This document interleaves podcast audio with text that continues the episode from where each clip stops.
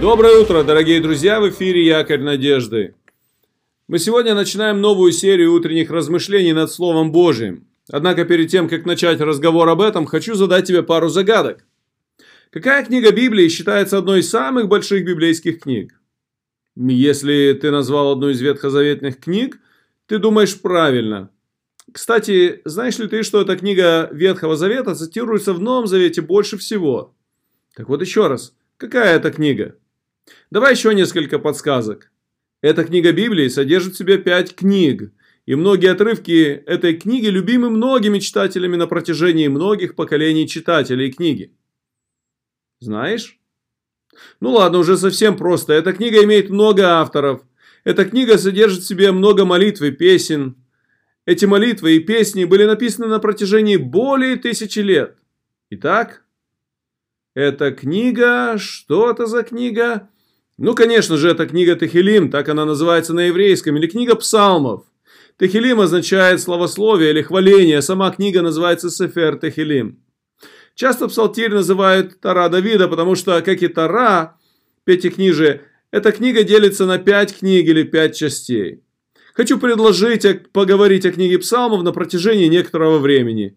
Я немного расскажу о самой книге. Мы обратим внимание на некоторые технические аспекты книги, рассмотрим некоторые детали. Ну и, конечно же, почитаем сами псалмы. Саму книгу принято называть на русском э, языке как книга псалмов или псалтырь. Слово псалтырь привязано к названию музыкального инструмента. Этот, этот инструмент, инструмент называется на современном русском псалтерий. Раньше он назывался в более устаревшем э, русском языке псалтирь и употребляется для обозначения всего сборника псалмов. Всего в этом сборнике 150 песней. Отдельная книга или отдельная глава в книге обычно называется не глава, а псалом. Книга псалмов представляет собой поэтический шедевр, хотя этот вид поэзии очень не похож на нашу современную поэзию.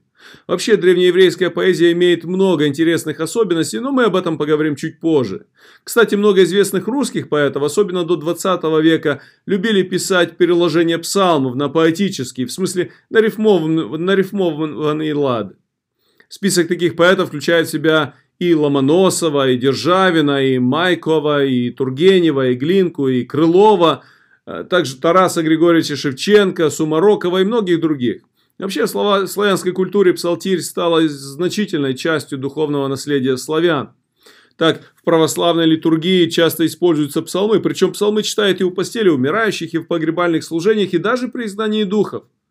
Славянские и евангельские верующие тоже часто употребляют псалмы и для личного чтения, и в богослужении, и даже в музыкально-певческом исполнении. Так, например, многие хоры поют такие произведения, как «Господня земля» и «Что наполняет ее» это из Псалма 23, или «Живущий под кровом Всевышнего», это Псалом 90 и другие.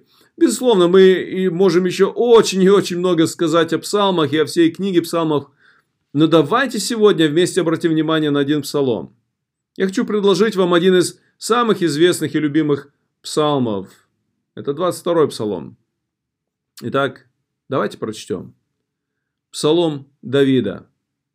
«Господь, пастырь мой, я ни в чем не буду нуждаться. Он покоит меня на злачных пажитях и водит меня к водам тихим. Подкрепляет душу мою направляет меня на стези правды ради имени своего. Если я пойду и долиной смертной тени, не убоюсь зла, потому что ты со мной. Твой жезл и твой посох, они успокаивают меня. Ты приготовил предо мною трапезу в виду врагов моих, умастил елеем голову мою, чаша моя преисполнена. Так благость и милость да сопровождают меня во все дни жизни моей, и я пребуду в доме Господнем многие дни. В этом псалме есть три части. А, с первого по третий стихи эти а, стихи повествуют о Божьем провидении, говорят о Божьей заботе. Они уподобляют Господа пастырю.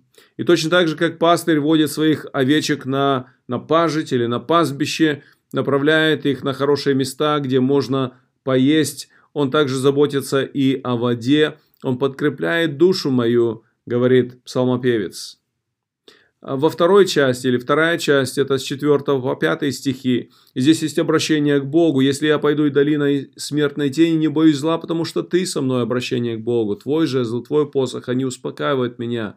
Здесь одновременно и уверение самого себя, и в то же время и благодарность Богу. Пятый стих говорит, «Ты предо, при, приготовил предо мной трапезу в виду врагов моих, умастил елеем голову мою, чаша моя преисполнена». То есть все, что псалмопевец говорил до сих пор, оно показывает или говорит, делает вывод в этом тексте, что ты, Господи, ты сделал все для меня, ты питаешь меня, ты помогаешь мне, действительно, ты заботишься обо мне, и я не чувствую нужды. И последний стих, э, э, третья часть этого псалма, последний шестой стих – так, благость и милость да сопровождает меня во все дни жизни моей, я пребуду в доме Господнем многие дни. Этот стих выражает и уверенность, и просьбу одновременно.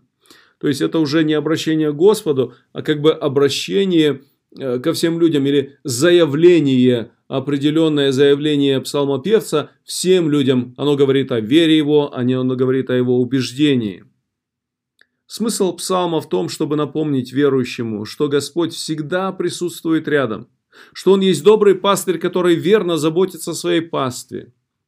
Я хочу сегодня тебя попросить в течение всего дня, размышляя о том, что Богу не все равно, с чем ты встречаешься в жизни.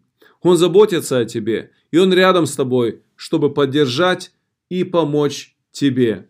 Благословений тебе в сегодняшнем дне.